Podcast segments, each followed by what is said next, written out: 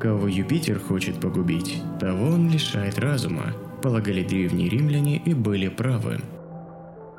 С точки зрения нейронаук, жизнь – это комплекс ощущений. Психические расстройства либо искажают эти ощущения, либо нарушают их обработку и хранение. Одним из наиболее злокачественных психических расстройств считается шизофрения, характеризующаяся серьезными нарушениями восприятия, мышления и эмоций. Прошло уже чуть более ста лет с момента, когда была введена данная нозологическая единица – Однако до сих пор ученые и врачи ведут бурную дискуссию по поводу истинной природы шизофрении. Отсутствие прорывных научных открытий, которые бы могли пролить свет на этиологию и патогенез данного расстройства, только подливают масло клинического субъективизма в огонь жарких дискуссий по принятию новой классификации болезней – Однако уже сейчас многие психиатры, опираясь на результаты последних фундаментальных и клинических исследований, идут на довольно радикальные шаги касательно пересмотра самой сущности шизофрении, а не только ее диагностических критериев. К чему это приведет и будет ли существовать в скором будущем шизофрения в том виде, в котором мы привыкли ее видеть, вопрос времени. Может быть, все это было просто научной иллюзией? Доктор, вы точно уверены, что диагноз, который вы ставите, реален?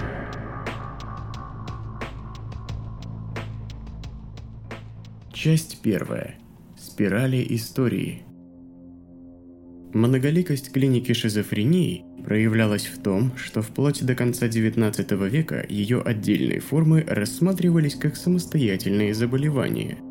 Раннее слабоумие, кататония, гибефрения, паранойя – Однако, уже в 1893 году немецкий психиатр Эмиль Крепелин интегрирует все вышеперечисленные психические заболевания, а для обозначения новой нозологической единицы использует термин «деменция прекокс» – раннее слабоумие, который был любезно позаимствован у француза Бенедикта Мореля.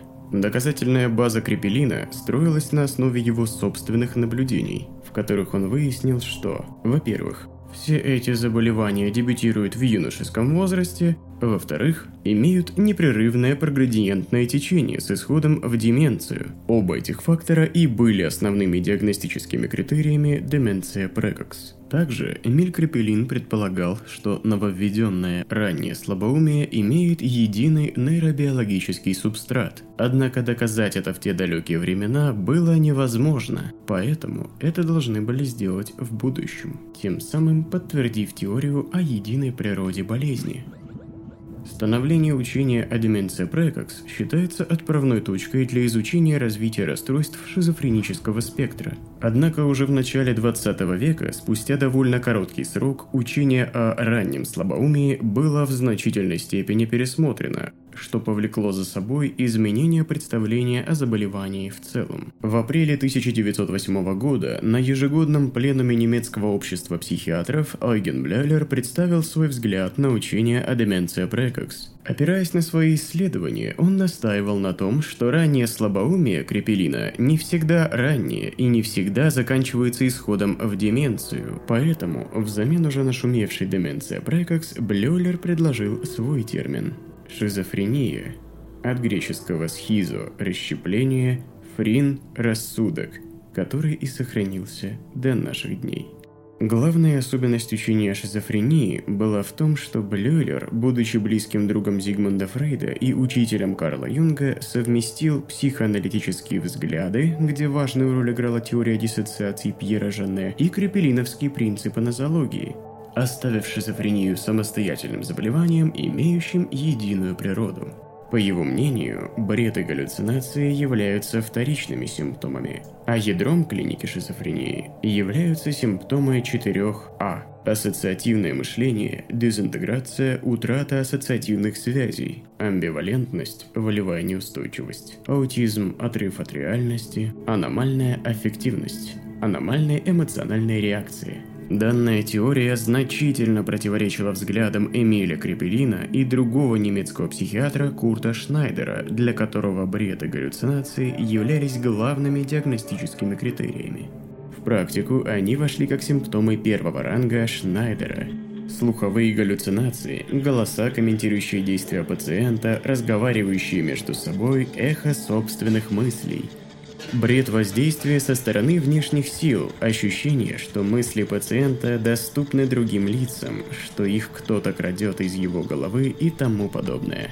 Таким образом, в психиатрии образовались два основных направления – невропатологическое, к которому относились учения Эмиля Крепелина и Курта Шнайдера, и психологическое, к которому относилось учение Эйгена Блюлера.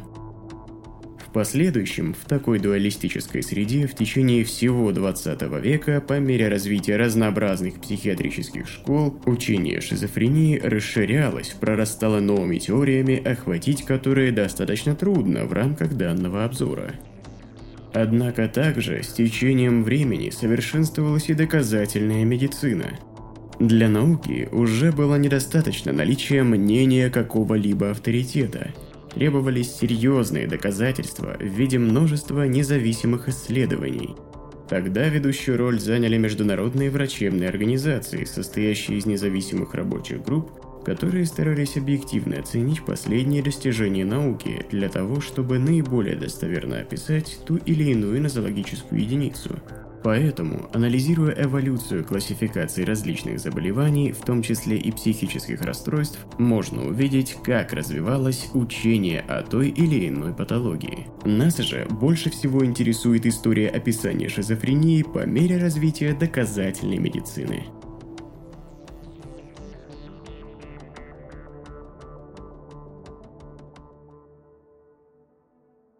Шизофрения в эпоху доказательной медицины. В мире на данный момент можно выделить три основных классификации психических расстройств. Международную классификацию болезней 10 пересмотра, руководство по диагностике и статистике психических расстройств, а также малоизвестную интегративную матрицу Research Domain Criteria. Чтобы полностью вникнуть в дискурс, необходимо понимать еще кое-что. В классификациях МКБ и DSM проявляются основные видения европейской и американской психиатрических школ соответственно. Интегративная матрица Research Domain Criteria, в свою очередь, стоит особняком во всех смыслах этого слова, являясь детищем Национального института психического здоровья США. А теперь к насущному. В мае 2013 года Американская психиатрическая ассоциация выпустила новое руководство DSM-5, в котором имеются довольно революционные перемены касательно шизофрении. В России же основной классификацией психических расстройств является МКБ-10, вышедшая еще в начале 90-х годов. Всемирная организация здоровья еще только готовит к выходу новую МКБ-11,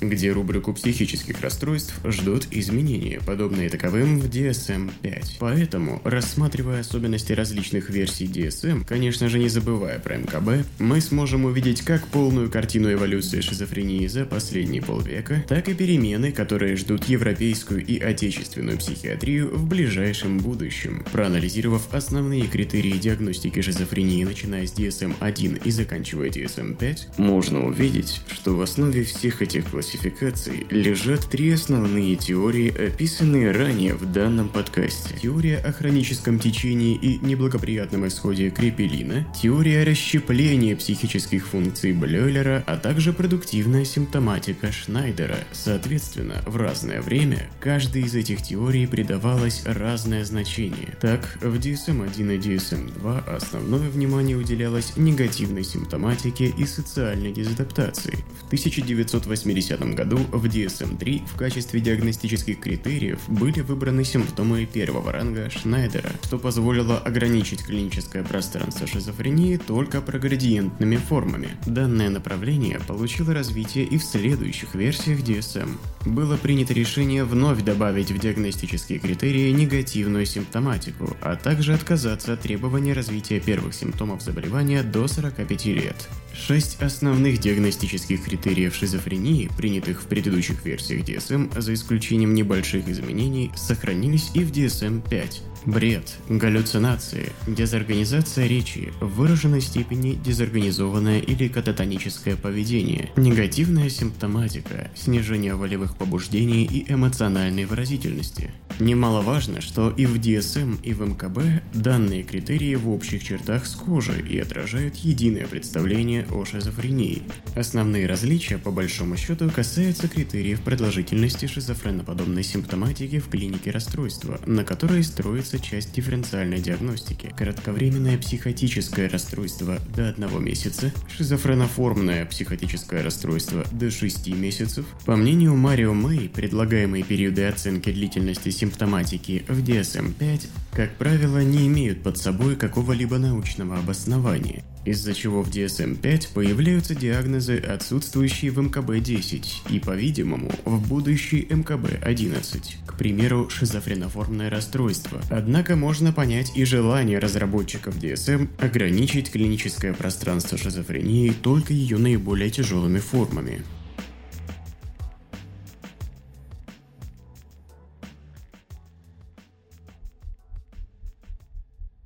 Критериям шизофрении по МКБ-10 относят следующие симптомы. Большие симптомы. Эхо мыслей, вкладывание или отнятие мыслей, их открытость. Бред воздействия, влияния или пассивности, отчетливо относящийся к движению тела, конечностям или мыслям, действиям или ощущениям, бредовое восприятие, галлюцинаторные голоса, комментирующие или обсуждающие поведение больного, другие типы голосов, идущих из различных частей тела, Стойкие бредовые идеи другого рода, которые неадекватны для данной социальной культуры и совершенно невозможны по содержанию. Малые симптомы. Постоянные галлюцинации любой сферы, сопровождающиеся нестойкими или не полностью сформированными бредовыми идеями, без выраженного аффекта или постоянные сверхценные идеи, прерывание мыслительных процессов или вмешивающиеся мысли, которые могут привести к разорванности или несообразности речи или неологизмы, Кататонические расстройства, такие как возбуждение, застывание или восковая гибкость, негативизм, мутизм и ступор. Негативные симптомы, такие как выраженная апатия, бедность речи, сглаженность или неадекватность эмоциональных реакций. Последовательное качественное изменение поведения, что проявляется утратой интересов, бездеятельностью и социальной аутизацией. Для постановки диагноза необходимо наличие одного четкого признака из группы больших симптомов или двух из группы малых, которые должны продолжаться 6 месяцев и более. Также необходимо исключить травмы головного мозга, употребление психоактивных веществ и ряд соматических патологий – в России и Европе, согласно МКБ-10, шизофрения F20 подразделяется на параноидную, гибефроническую, кататоническую и простую. Кратко обговорим их главные особенности, которые описаны в каждом медицинском учебнике для студентов. При параноидной форме шизофрении клиническая картина представлена стойким параноидным бредом, который сочетается со слуховыми галлюцинациями. Кататонические расстройства, расстройства эмоций и воли отсутствуют, либо выражены слабо. Гибефроническая форма шизофрении имеет более неблагоприятный прогноз, так как дебют расстройства наступает в юношеском возрасте. Бред и галлюцинации выражены в меньшей степени, однако отмечается быстрое нарастание социальной изоляции, эмоционального воплощения и абулии. Уже в раннем подростковом возрасте, 12-14 лет, можно поставить гибефроническую шизофрению, однако данные больные и ранее могут отличаться инфантильностью, низкой успеваемостью, бессвязной связанной речью и двигательным возбуждением с дурашливостью, гримасничанием, кривлянием и тому подобным. В клинической картине кататонической формы шизофрении доминирует психомоторное нарушение, о них поговорим далее. Простой тип шизофрении характеризуется негативными чертами остаточной шизофрении, уплощение эффекта потеря воли, которые развиваются без явных предшествующих психотических симптомов. Шутка в том, что в DSM-5 исключены все формы шизофрении из классификации. Эта же участь ждет шизофрению и в будущий МКБ-11. Несмотря на то, что все вышеперечисленные формы за последние десятилетия прочно вошли в повседневную практику врачей и психиатров по всему миру, многими исследователями и ранее многократно подчеркивалось, что выделение различных форм шизофрении нецелесообразно ввиду низкой надежности данных диагнозов и незначительной прогностической ценности. Так, в журнале Schizophrenia Bulletin в 2010 году вышел большой обзор, включающий 24 публикации, выполненные на основе 28 когорт пациентов, который не подтвердил концепцию наличия субтипов шизофрении. Авторам не удалось найти различия в особенностях течения и реакции на терапию антипсихотиками у различных форм данного заболевания, в связи с чем в DSM-5 были введены психопатологические деменции, то есть в каждый отдельный момент оцениваются определенные кластеры симптомов, позитивных или негативных, что, по мнению разработчиков, лучше отражает гетерогенность шизофрении и облегчит практическую часть врача. Нельзя не указать, что кататония в DSM-5 получила новый, особый статус. Она выделена в отдельную диагностическую рубрику. Однако стоит понимать, что кататония не рассматривается разработчиками как отдельное заболевание, а является скорее вторичным состоянием по отношению к некоторым психическим патологиям, таким как расстройство шизофренического спектра, биполярное депрессивное расстройство, а также соматическим патологиям, таким как аутоиммунные заболевания, церебральный дефицит фалатов, кислородное голодание и так далее. Таким образом, кататоническая симптоматика кодируется как коморбидная, например, кататония, связанная с шизофренией и тому подобное. Для постановки диагноза необходимо наличие трех из 12 следующих признаков – ступор, каталепсия, восковая гибкость, мутизм, негативизм, застывание, манерность, стереотипии, возбуждение, гримасничание, эхололия, эхопраксия. У многих ученых вызывает вопросы даже сам термин шизофрения, который, по их мнению, уже изжил себя как клиническое понятие, обозначающее самостоятельное заболевание. Некоторые фундаменталисты предлагали заменить его нейрофизиологическими терминами на уровне синдромов. Синдром дисрегуляции дофаминергической системы, синдром саленсной дисрегуляции, о котором мы поговорим чуть позже, и так далее. Также в пользу замены диагноза шизофрении говорит такой немаловажный фактор, как стигматизация. По этой причине в 2002 году в Японии решением японского общества психиатров и неврологов диагноз шизофрении был заменен на расстройство утраты координации. Однако, ни во время дискуссий по поводу принятия DSM-5, ни во время обсуждений будущим КБ-11 рабочие группы не увидели пока еще в стигматизации важного аргумента для подобных радикальных изменений. Несмотря на все разговоры с использованием нейрофизиологических терминов, на данный момент Американская психиатрическая ассоциация и Всемирная организация здоровья считает, что исследования в области нейробиологии не внесли значительного вклада в диагностические критерии DSM-5 или МКБ-11. Хотя в мире уже есть пример попытки систематики психических расстройств только лишь на основе исследований в области генетики, нейробиологии и науку поведения человека. Имя этого проекта Research Domain Criteria. Немного расскажем об этом явлении.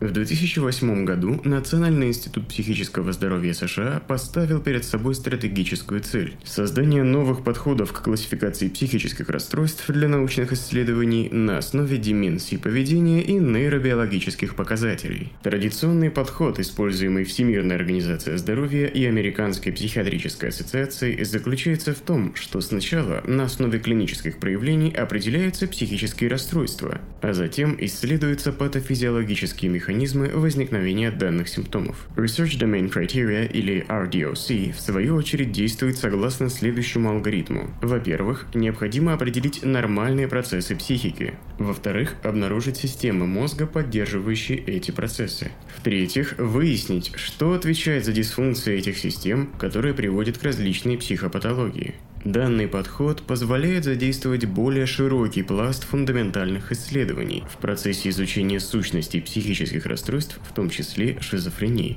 Также в RDOC нет традиционных для DSM-5 или МКБ-11 категорий. Вместо них имеются пять основных доменов, объединяющих различные деменции. Системы негативной валентности, системы позитивной валентности, когнитивные системы, система социальных процессов – активирующие моделирующие системы.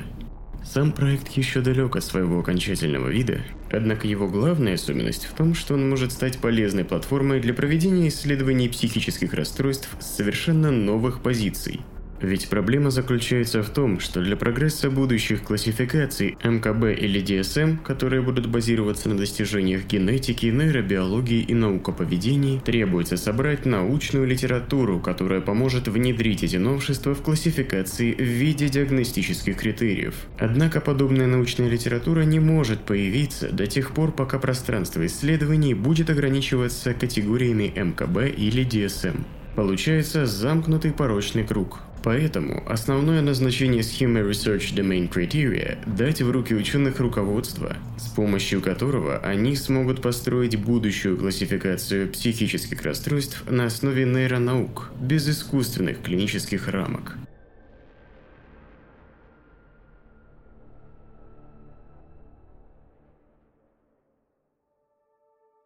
Подытоживая, можно заключить следующее. На данном этапе развития психиатрии еще трудно говорить о каких-либо объективных критериях, так как чаще всего ученые опираются только на клинические наблюдения. Самый большой недостаток такого подхода – неспецифичность клинических проявлений шизофрении, так как многие клиницисты предполагают, что галлюцинации при шизофрении могут быть идентифицированы на основе таких характеристик, как оскорбляющие, комментирующие и императивные голоса, а также слуховые галлюцинации экстракомпинного характера, то есть выходящие за пределы чувствительного поля анализатора. Однако, среди ученых растет признание того факта, что такой галлюцинаторный опыт охватывает широкий спектр психических, наркологических и неврологических расстройств.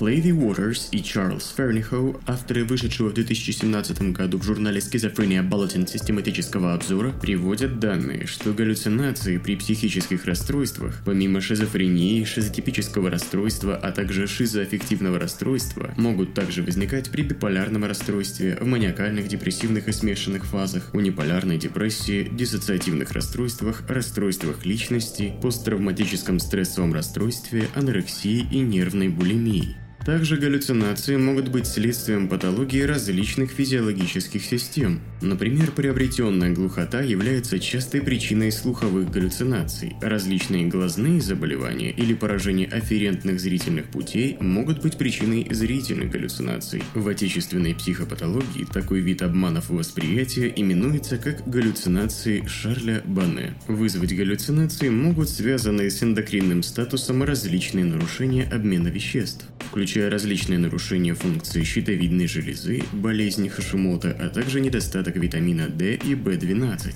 Другие заболевания, связанные с галлюцинациями, включают хромосомные расстройства, такие как синдром Прадера-Вилли, различные аутоиммунные заболевания, приобретенные нарушения иммунодефицита, такие как вирус иммунодефицита человека или синдром полного иммунодефицита, а также расстройства сна, например, нарколепсия. Неврологические заболевания также могут вызывать галлюцинации, которые, как считается, встречаются при шизофрении. К ним относятся опухоли, травматические повреждения головного мозга, эпилепсия, различные сосудистые заболевания. Обманы восприятия также довольно распространены при нейродегенеративных заболеваниях, таких как болезнь Паркинсона и деменция с тельцами Леви.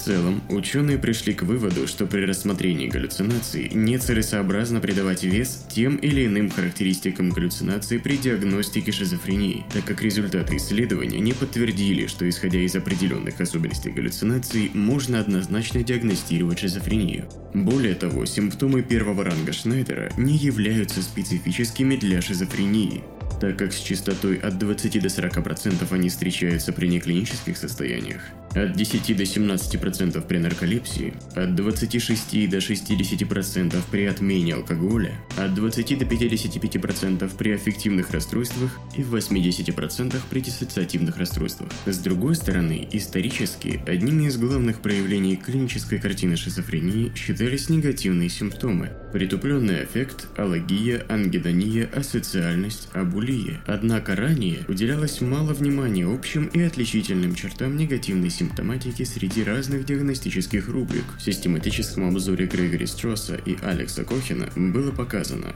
что традиционно негативная симптоматика рассматривается в рамках шизофрении. Сейчас стало ясно, негативные симптомы не являются патогномоничными для шизофрении. Они также являются частью других расстройств шизофренического спектра, например, шизоаффективного расстройства, а также шизотипического, шизоидного и параноидного расстройств личности и других расстройств, которые могут протекать с коморбидным психозом, например, нейрокогнитивные расстройства, селективный мутизм, психических расстройств, которые не относятся к шизофреническому спектру, например, биполярное аффективное расстройство, депрессивное расстройство и другие, или даже могут являться частью неклинических случаев. На данный момент не существует какого-либо признака негативных или позитивных симптомов, которые являются патогномоничными, то есть специфичными для шизофрении. Клиницистам приходится ориентироваться на определенные отличия, проявляющиеся в стойком или транзиторном или первичном или вторичном характерах данных симптомов. Это и порождает бурные дискуссии вокруг принятия основных классификаций DSM-5 или МКБ-11. Ведь окончательного ответа на самые важные вопросы дать еще никто не может. И современная психиатрия, понимая это, делает большой шаг назад еще в докрипериновский период. По сути, отвергая теорию о единой природе шизофрении и рассматривая ее просто как группу сходных между собой симптомов. Бьюкин и Карпентер еще в 2005 году определили ее следующим образом. Шизофрения – это клинический синдром, который характеризуется разнообразной тяжелой психопатологической симптоматикой, включающей нарушение мышления, эмоций, восприятия и других поведенческих паттернов. Однако стоит упомянуть и современников Криперина – Альфреда Хоха и Освальда Бунке, которые еще тогда критически отзывались об учении деменция прекокс как об охоте за фантомами.